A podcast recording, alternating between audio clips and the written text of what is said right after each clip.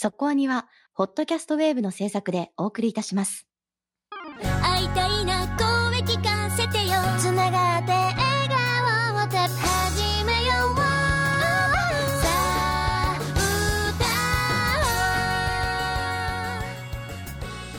ディープじゃなくそこそこアニメを語るラジオそこアニそこアニ来週の特集なんですけれどもはい「グッバイドングリーズ」をやろうと思ってます。はいはい。現在上映中のオリジナルアニメーション。映画ですね。はい、はい。もう特集することはある程度決まってたんですよ。まあそうですね。はい。やった方がいいんじゃないかなっていうのはありまして。はい。ただ別に試写会とかにも呼ばれてないし 誰も見てなかったわけですね珍しくですね私が一番最初に今回見に行きました。劇場まで足を運ぶ前に初めて本編冒頭映像を見ました。おうおはいはい。最近よくやるでしょ？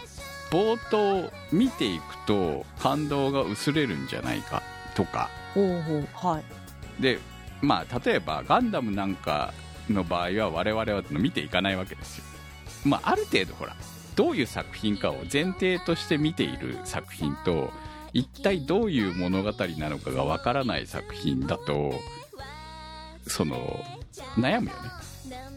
まあそうですしなんか私は割ともう見に行くか見に行かないか迷うってことがないからあんまりこれ使ったことないんですよね。これってまあどうしようかなって思ってる人が見て面白そう見に行こうっていうその予告編の長いバージョンっていうイメージだったんですけど。ってことじゃないの？冒頭公開してくれるのって？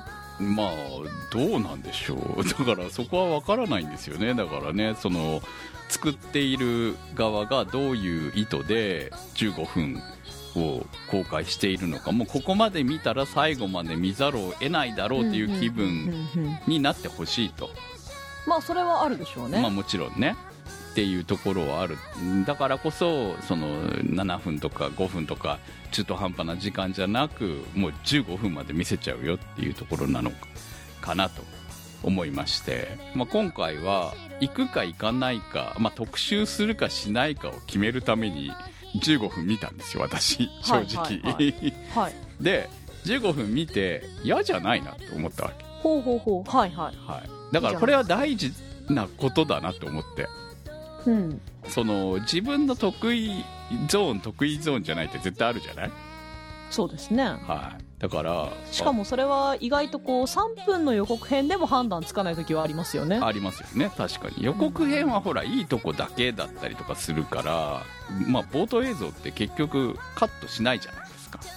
もう本編に入ってからどっかでブチって切れちゃうみたいな感じで終わるんだよねこれもねえそこなんだっていうところで終わりますけど。へえはいはい。まあ、素直に15分とにかく見せてくれるっていう感じですね。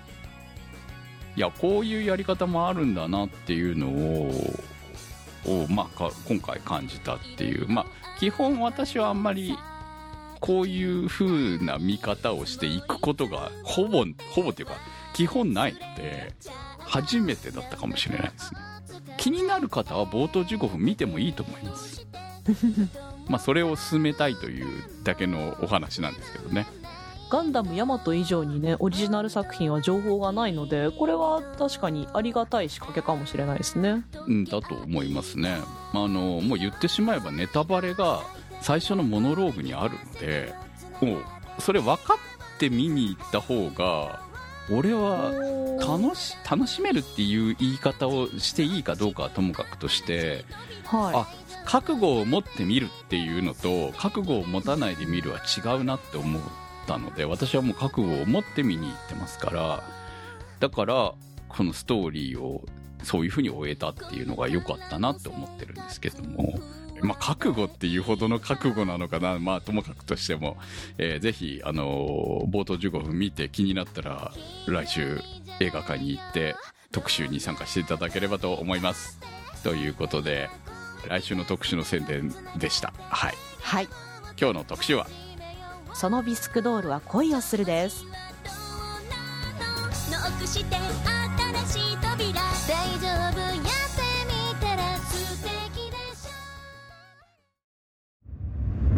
男兄。そのビスクドールは恋をする。ひな人形の顔を作る頭師を目指す男子高校生五条若菜。真面目でひな人形作りに一途な反面、同世代の流行には疎く、なかなかクラスに馴染めずにいる。そんな若菜にとって、いつもクラスの輪の中心にいる人気者、北川マリンはまるで別世界の住人。けれどある日、思わぬことをきっかけに、マリンと秘密を共有することになって、決して交わるはずのなかった二人の世界が動き出す。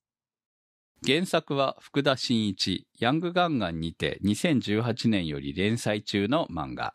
期間8巻。テレビアニメ版は2022年1月より放送。全12話放送予定。アニメーション制作はクローバーワークス。今回は第8話逆光おすすめですまで視聴済みでの特集となります。今回の特集は、そのビスクドールは恋をするです。はい。着せ替え人形はビスクドールだ。そうです。初めて知りましたね。初めて知りましたね。これからビスクドールって読まなきゃいけないのかどうなのかを悩まなきゃいけなくなるわけですか？これ、我々は。まあまあ、でも、略称はキセ恋ですからね。キ セそうですよね恋の方がよく聞きますね。すねこのタイトルに関しては。はいはい。まあ実際着せ恋的な感じですよね。あ、そうですね。確かにね。うん、その、着せて恋する。そう、だって、着せ替え人形は 恋をするっていうタイトルを最初に聞いた時は本当に人形なのかと思ってましたからね。どういうことですか？いや、だからヒヒロインが人間じゃないのかと思ってましたよ。そんな、ローゼンメイデンローゼンメイデみたいなンみたいな。そうそうそう。ローゼンメイデンみたいな人形が存在して、五条くんのことを好きになってしまった人形の話みたいな、そんな話なのかと思ってました。全然違いましたね。ギャルでしたね。ギャルでしたね。はいしかもマリンですからね。そうですね。そうですし、あの、あお互いの時に、まあ、あの、ギャグアニメというか、うん。コメディですねっていう風に話をしていた気もするんですけれども、まあもちろんラブコメではあるんだけど、こんなにラブの側面が強く進んでいくとは正直思ってなかったので、は、あら、可愛い。いあらや、、あら、可愛いっていう。あら可愛いですよ、本当に。はい。あらドキドキですよ。本当に。まあ、ラブコメ好きの私としてはちょっとね、こう、なんとなくだけ、いや、全然違うんだよ。全然違うんだけど、なぜか知らないけど、昔のお願いティーチャーとかお願いツインズを思い出すような何かがあるんですよね、これ。全然ヒロイン像とかは違いますそうそうそうそう、違うんだよ。違うんだけど何なんだろうな。湧き立つ感情がそれに類している感じがするあそうなんです。そんな気がしたんですよ。全然違うんだよ。内容も全く違うしね。キャラクターも違うし、設定も全然違うんだけど、何かがね、なんかね、あの頃のキュンがまたここあにのそうそうそう、そういうことなんですよ。あの頃のキュンがここにあるっていう感じ。あ、でもそれはわかる気がして、あのーこの作品にこのキュンがあるとは 思ってなかったんですよ、私も。はい。だからね、すごくいい意味で、あのー毎回裏切られつつ、毎回、あ、あらかわいい、本当あら本かわいい。当あら可愛いですよね。なんか大人目線で見てますけどね、ちゃんとね。そうですね。そうそう。はい。いや、これはやっぱり、主人公ガチなんじゃないの？ガチ、ガチじゃないよ。いやいやいや、お基本これ、若菜が主人公なんでしょ？五条くんが。五条くん、うん。あ、まあ、そりゃそうですね。はい。はいはい。五条くんが主人公なんですよね。で、五条くんが主人公で、まあ、そこにマリンちゃんが来ちゃったから、物語がスタートしたっていうような感じなんじゃないのかな。五条くんだけでは、主人公としては立たなかったわけですよね。ああ、それはそうですね。はいはい。で、マリンちゃんもあのままだったら、ただの学園のアイドルでしかなかった。ギャル、ギャルアイドルでしかなかった。でもどうなんですかね。マリンちゃんの方が、そんな学校の中でもマドンナ的存在なのか、本当にこうギャルなのか。ギャルはギャルでいるじゃないですか。はいはいギャルグループってギャルグループいましたね、確かにね。で、別にそんな、あのグループ可愛いよな、イケてるよなとか、そういうのとかが特にあるなしではなくて、本当に一一ギャルだったのか。あれはでもあのギャルグループは一応存在として置いてあっただけなんじゃないのかなって思ってるんですけどね。うんうん。その設定上必要的にギャル、ギャルが一人でいるというよりも、ギャルグループがあったという、マリンちゃんが孤独じゃなかったよという、ある種、イメージ的に必要だっただけなんじゃないのかなと思ってるんだけどね。うんまあ、わかりやすく言うとでも陽キャと陰キャだった。ああ、そういうことですよね。確かに確かにそういうこと。ううん。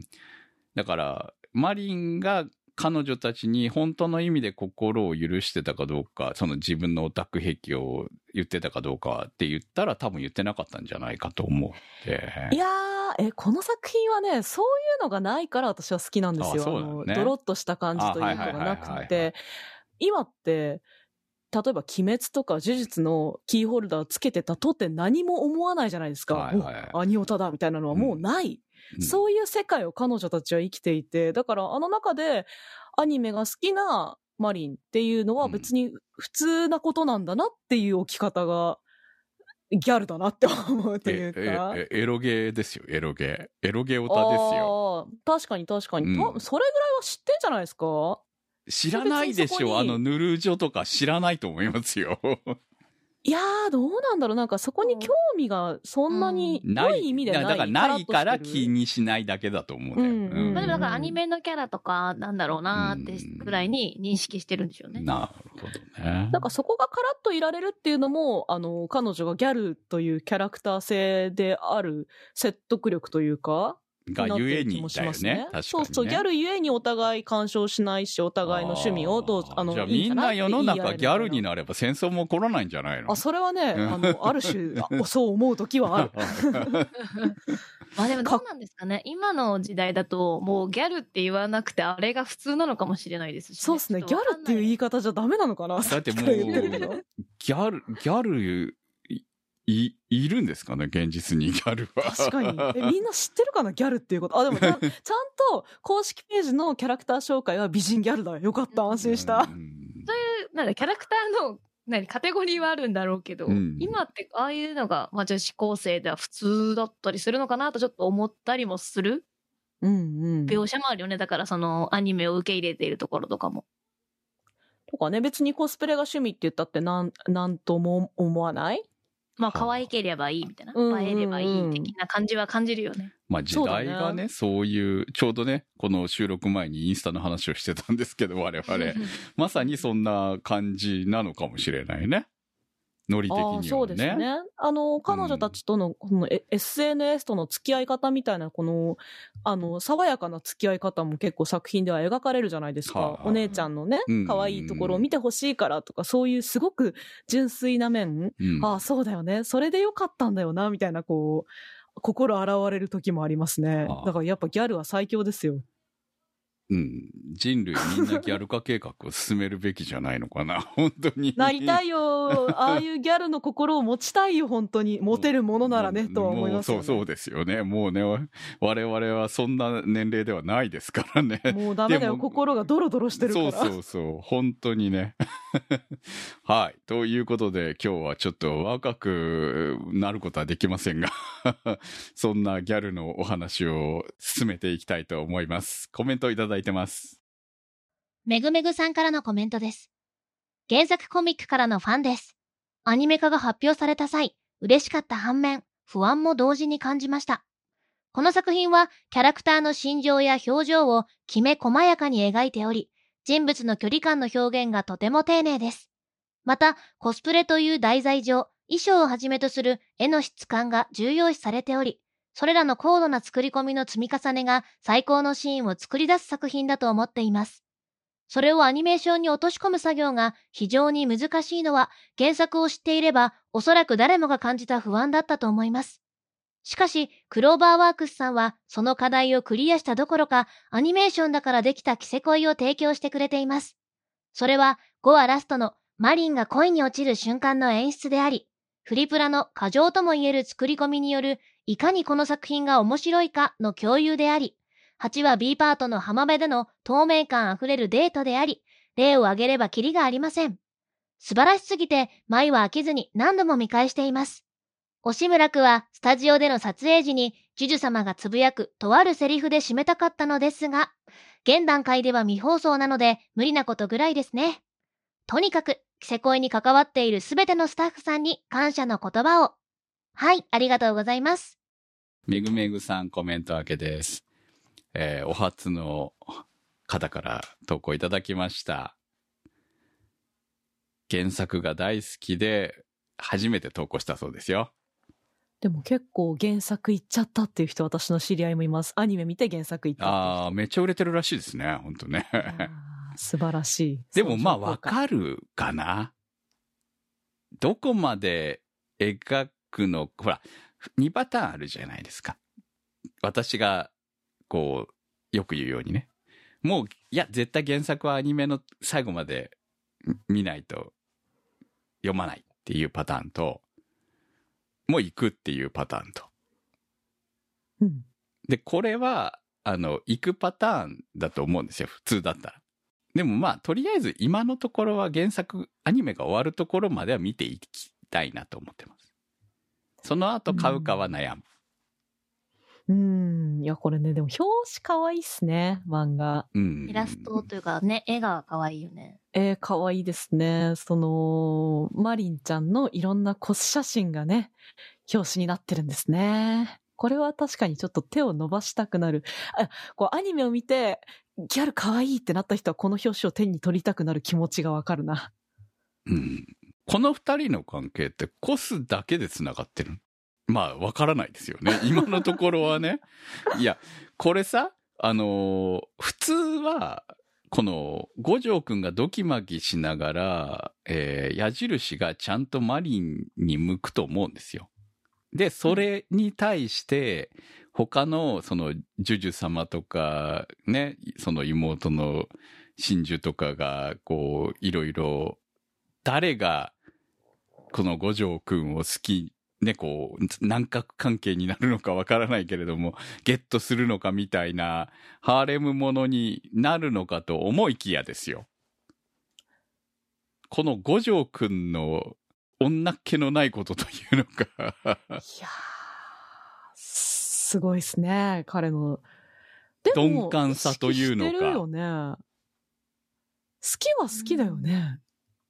好きっていう言葉がわからないんじゃないの？あまだそこまで行ってない感じはするな、見てると、五条くんの方は。うん。そう思ってるんですよ。うん、なんか、まだ同志を抜け出せてないというか、こう、好きなものがあって、まあ、すぐにそこを追っかけてるっていう同志。だから友達とかじゃなくて、同じ志じゃないけど、そうそういうマリンが好きだっていうだけであって、マリンちゃんという女の子のことを、まあそこはね、多分うまく描いてるんだと思うの。普通のラブコメにしてないっていうところが素晴らしいなと思うんだけど、普通そこ、普通のラブコメになっちゃうと思うんですよ。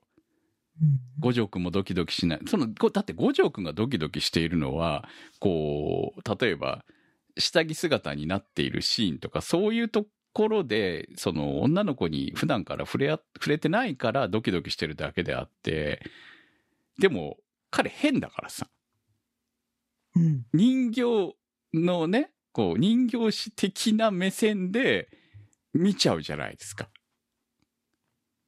だから、ずれてんだよね。普通だったらうん女の子として、女性として意識して、こう、ドキドキする。まあ実際ドキドキしてるシーンもあるんだけれども、そこから恋に行かない？行くもんだよ、普通は。恋に行かないっていうところが、まあ、そこは五条くんがこう、なかなか今まで女の子、まあ女の子だけじゃなく男友達もいないという設定なんですよね、これね。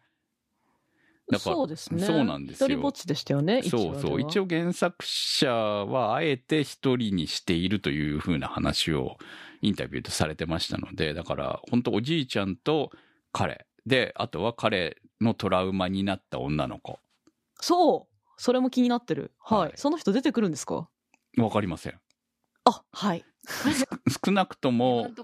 出てきてない、うん。出てくる気配はない感じですけど、これは原作進んでいくといずれ出てきてもおかしくないかもしれないよね。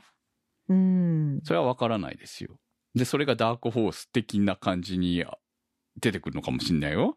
最後の敵みたいな、そうでマリンの敵に最大のどっちかって敵に。いうと、今のところいない恋のライバル枠に来るんじゃないの？と思ってるああ、そうだと思うんですよ。っていうよりはうんなんか前向きに、あの時はこうだったけど、変わっただったり、うん今の五条君を理解してくれてるようなけ立ち位置で出てきて、マリンと。マリン、マリンとどっちだみいたいな感じになるのかもしれないね。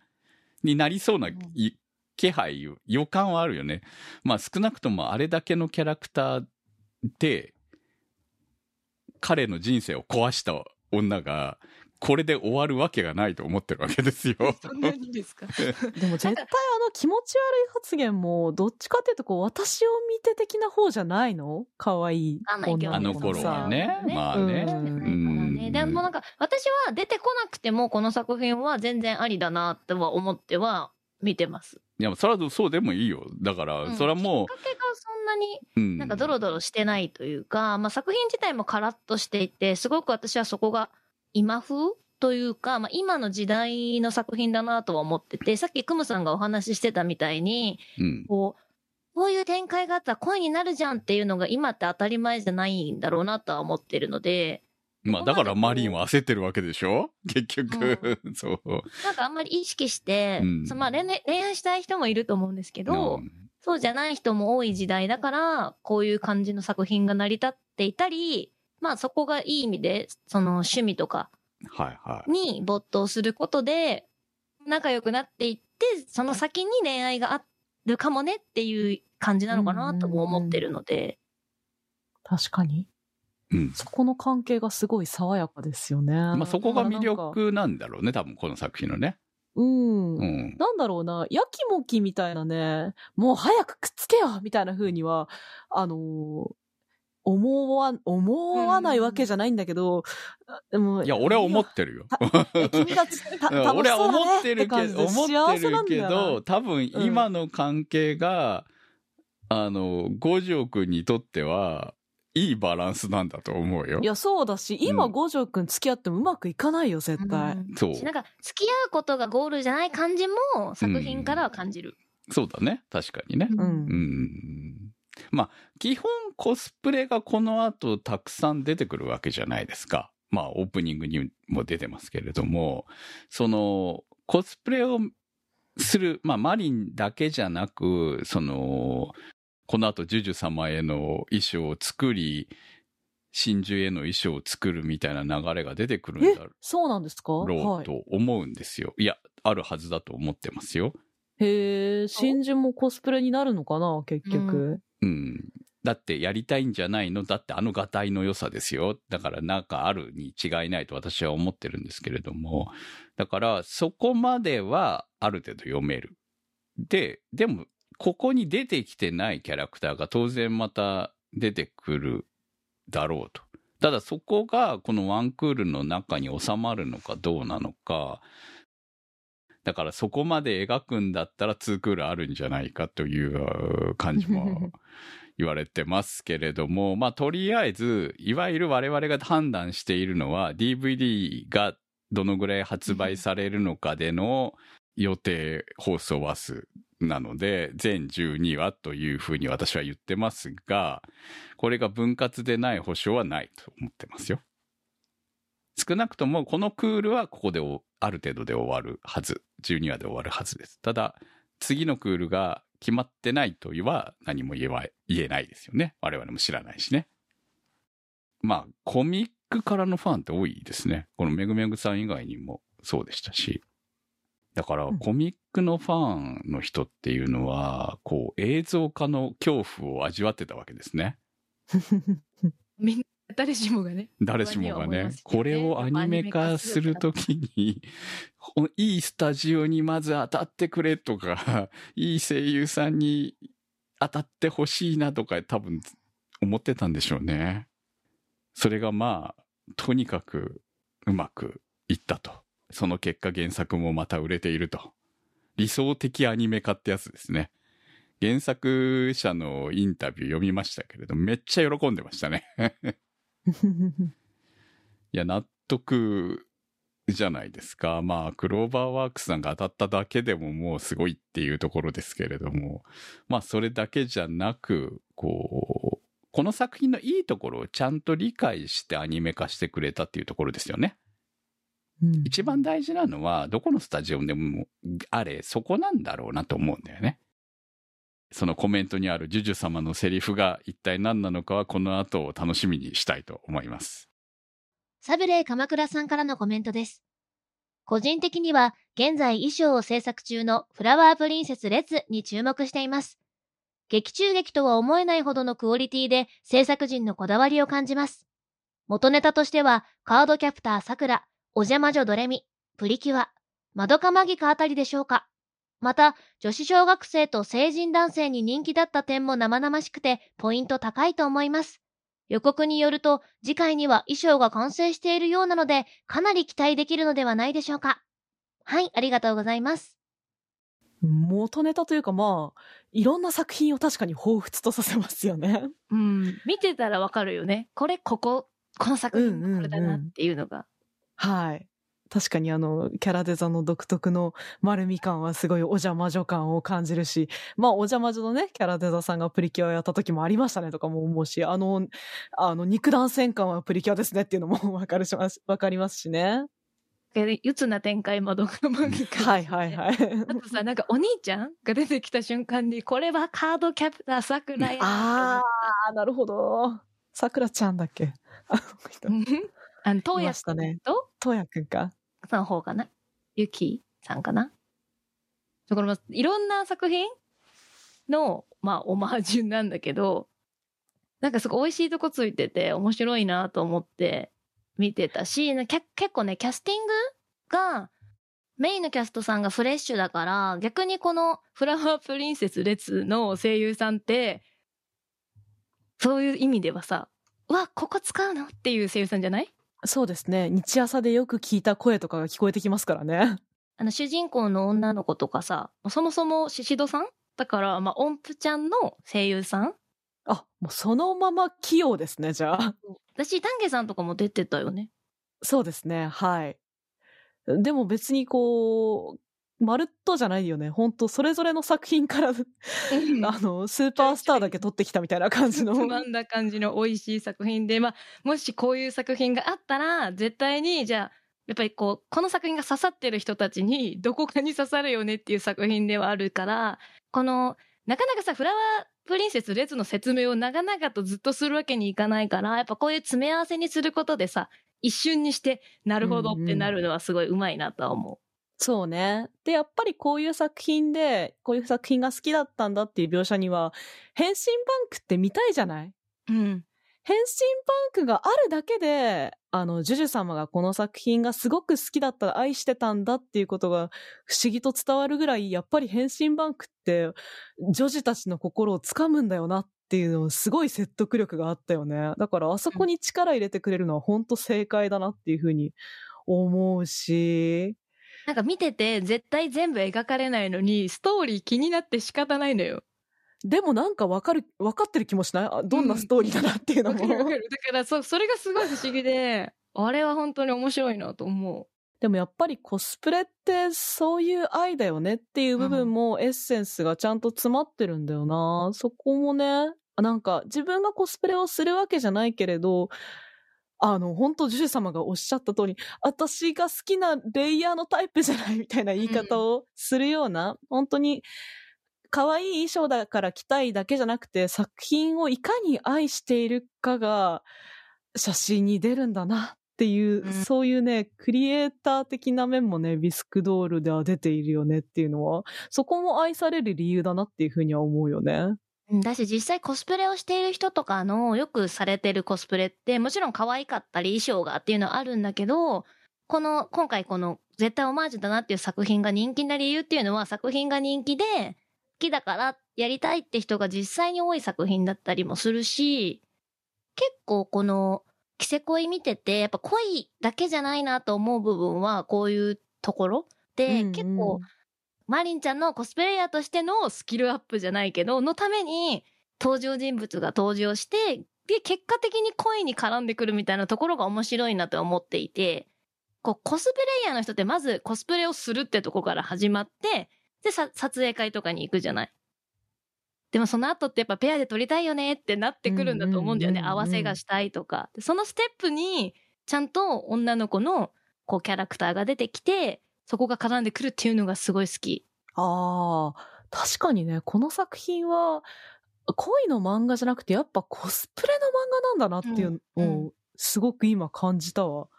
コスプレ成長期だわ、これ。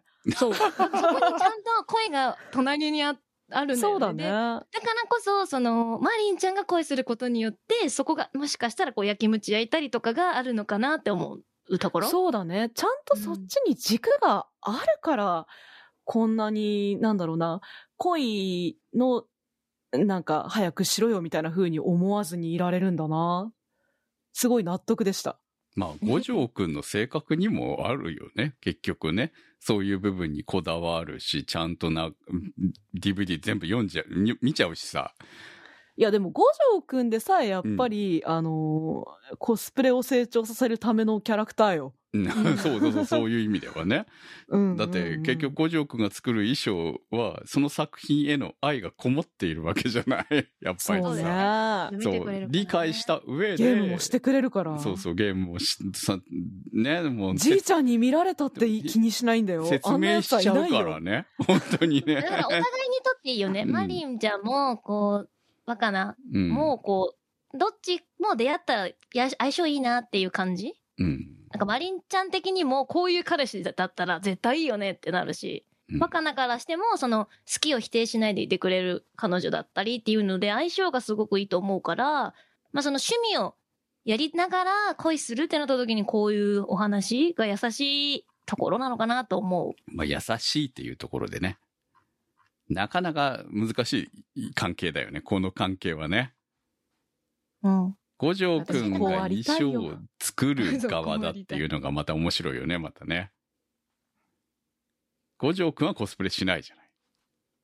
そうですねし、。しなくていいな。うん。で、できない感じでもね。なんかね。なんか、さっきこう、クムさんお話ししたみたいに、真珠ちゃんがコスプレをする日が来たら、私は合わせだと思ってるんですよ。はい。そうでしょうね、多分、ね。キャラクター足りないし、うん。真珠ちゃんならできるからっていう流れだったらあり得るなと思っていて、逆に五条くんもだから、これ五条くんじゃんってなったら、やってって言うと思うんですよ、うんマリンちゃんは。ああ、言いそう。ギャルだし。そう、だからそこがいいなって、なんかこう、会うからやろうよとか、一緒にやりたいでやり始めるのであって、なんか一緒にやりたいから何でもいいからやってとかは求めてこないだろうなっていうのが感じられるから、そういう意味では展開今後の展開次第ではいろいろあるんじゃないかなと思って、コスプレの点でも期待してる。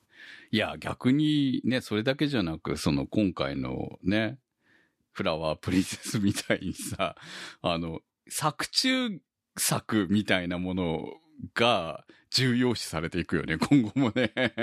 ああ、そうですね。そうそう。こはハードルが。ハードルがね、どんどんね、こう、別作品作んなきゃいけないわけじゃん、そこでさ。一本ね。一本ね。まあ、一一本はないんだけどさ、逆に言うと一本作る方が楽だよね、みたいなさ。そういう問題が出てくるんだろうな、という。まあ、原作にはあるんでしょうけれども、その原作からよりそのアニメーションらしいものっていうのを当然、アニメのプロの人たちが作っているわけなので、だからね、こう、より、こう、面白く大変ですよね。うんフラワープリンセス列のキャラデザも絶対ありますよね。ある、あるさ、あるよね、絶対ね。色彩設定もありますよね。あります。だって全然別だもん。大変だそうそう。でもってあの作品一番好きなのが、画面がさ、あの左右のとこ黒くなる。だってあの時代はね、昔そう、ワイドじゃなかったから。すごい好きなのよねはいはいはいこだわりだよねセールだよね、あれ確実にっていう。はい。まあそんな感じのこだわりが素晴らしいなっていうところですね。高中さんからのコメントです。原作既読者としては、アニメがコミックで描けていない部分を保管して見せてくれている点を高く評価しています。例えば第4話、疲労困憊の五条若菜が実質で倒れ込んでいる場面。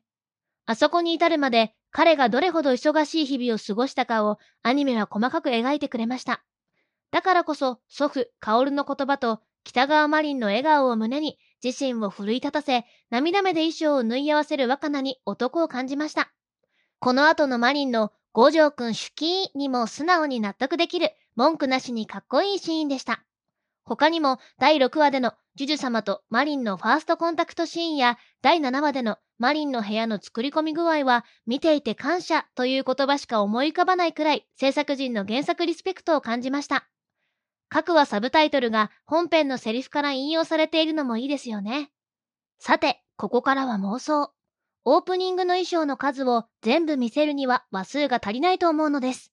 これは絶対次がある。そう信じて疑いません。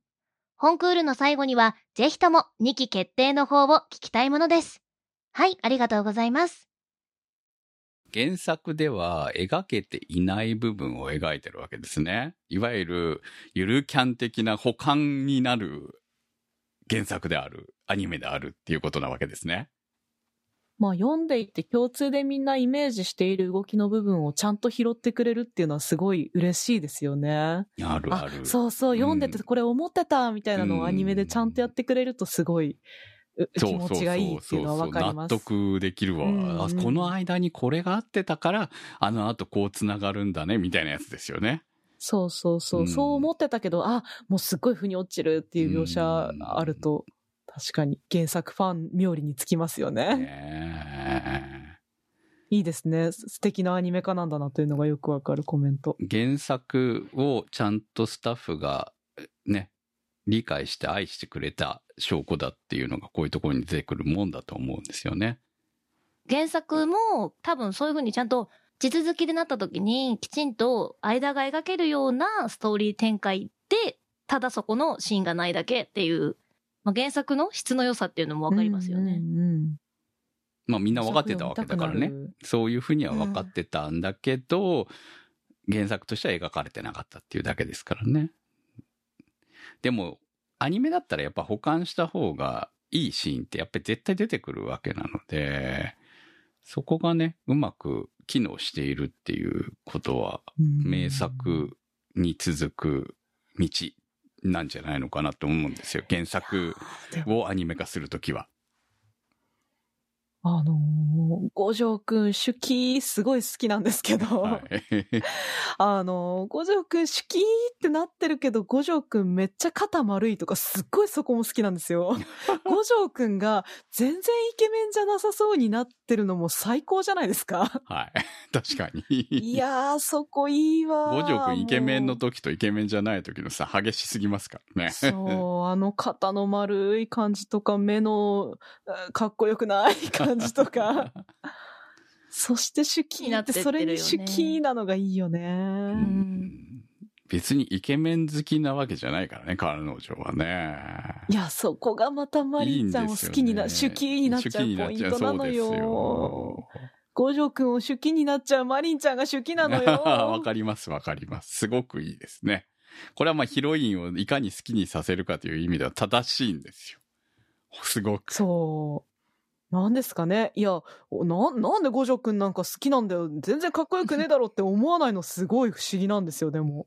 ああ、五条くんはかっこいいシーンがやっぱりちゃんとあるからじゃないかな。ーそうだ。ね。で、夢に向かっているっていうところが、それにすっごい頑張って作ってくれるしね。ないかな。そう、あの、だってあのスケジューリングで、まあ実際は違ってたのに、あのスケジューリングで無理だって思いながらやるんですよ。ほんと頼むからブラック企業にだけは入らないでくれ 本当にこのままちゃんと職人になってね。うん、職人になると思うけど、ね、うん。いや、ちゃんとほら、なんだかんだ言いながら人形は、あ、でもこう、少子化だからね、今ね。いや、でもきっと、うんで今、今いいメンバー揃ってますよ。きっとひな人形のプロモーションにうん協力してくれる女の子いっぱいいる。ああ、そうだ。で、しかも、今風なプロモーションをしてほしいわ。うん。アニメ見て、ひな人形ってこんな進化してるんだっていうのを知ったから、そうそうそうそう。もアニメを見て興味を持ちす。ました。今のひな人形すごいね。本当ね。ちょっと感動したよ。うん。そう。だって、自分に関わりがなかったら行かないじゃない。見に。まず。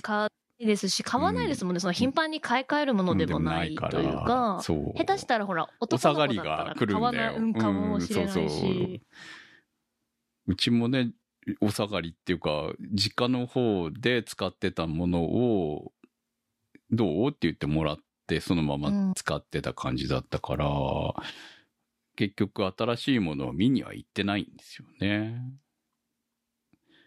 だから今だったらね、そんなものが見れるんだろうなと思うと、ちょっと驚きだよね。で、しかもほら、今コンパクトじゃない？昔みたいに何段飾りみたいなものももちろんあるんだろうけれども、あのぐらいだったら部屋に置けるよねっていうようなさ、うんうん。それもまた魅力なんじゃないのかなと思いますよ。場所がね、やっぱりね、結構取るからね。しかも猫乗るからね。これ関係ないんですけど、うちをな並べてた時に本当に奴がのび登ってるのを何度か見たんで、よく落としますからね。現在第8話、逆行おすすめですまでですけれども、まあちょうど半分ぐらいかな。半分じゃない、もう半分超えてる。うんうん。終わりに向かってスパートって感じですよ。まあ多分、列の合わせ？うん。までかな？一つぐらい行くかどうかですね。そうですね。でも、多分そこぐらいまで、キャただし、キャラがとかなんとかいろいろちょっと思う気持ちもありますけど、まあ、ゆ、きちんとゆっくり描いてほしいっていうところはあるので、やっぱりこれは2期決定を待ちたいっていうこのファンの気持ちが多分伝わるんじゃないかな と思いたいですね。ということで今日の特集は。そのビスクドールは恋をするでした。そこアニそこアニサポーターズ募集そこアニの運営を応援していただくサポーター制度そこアニサポーターズ1週間1ヶ月のチケット制で応援していただいた方のお名前を番組内でご紹介いたします。好きな作品の特集に合わせてのスポット応援も大歓迎。チケットはそこアニ公式サイトからご購入いただけます。サポーターの皆様には毎週特典音声「そこアニサイド B」をプレゼント。ま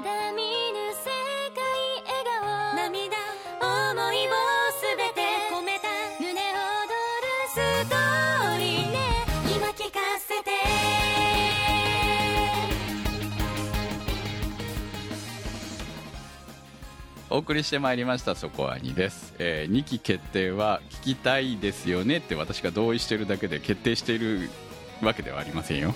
決定しているんだったらしてるはずですけどあの私たちは何も知りませんからね。本当にね。はい。来週の特集はオープニングでも話しました。はい。来週はグッバイドングリーズを特集します。はい、えー現在上映中です、えー関数というかこう上映時間が減っておりますので、えーぜひ見に行ってほしいとは思いますが、まあ、気になる方は冒頭15分を見てからでも構わないと思います。自分に合う合わないを感じて見に行ってほしい。私はパンフレットを買うぐらいは好きでした。ここがね、あのーパンフレット買う買わないは結構重要ですよ。私の中でね。っていうところなんで、えーぜひ見に行って特集に参加してください。投稿の宛先はそこアニ .com までメニューバーの投稿募集をクリックして投稿をお待ちしております。そのビスクドールは恋をする特集は、立ち切れ線香さん、青梅財団さん、マキさん、夜さえあればいいさん、B さん、ニワッチさん、つねしんさん、福さん、メガネ属性ノットイコール負け属性さん、黒うどんさん、たけさん、ひひさん、あの雲持って帰りたいさん、金猫さん、乗り合い自転車さん、直輔さんのサポートにてお送りいたしました。サポーターの皆様には、毎週アフタートーク、そこアニサイド B をお届けいたします。今週もサポートありがとうございましたそれではまた来週お会いいたしましょうお相手は私くむとなせひとみと小宮秋でした。